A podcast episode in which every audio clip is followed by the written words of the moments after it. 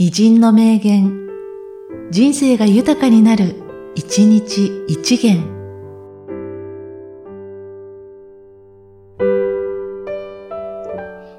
5月22日、リヒャルト・ワーグナー。仕事をするときは上機嫌でやれ。そうすると仕事もはかどるし、体も疲れない。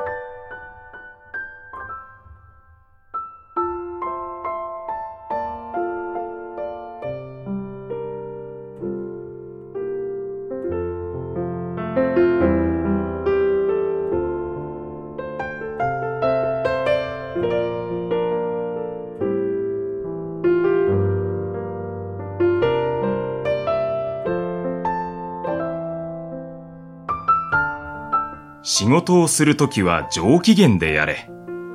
そうすると仕事もはかどるし、体も疲れない。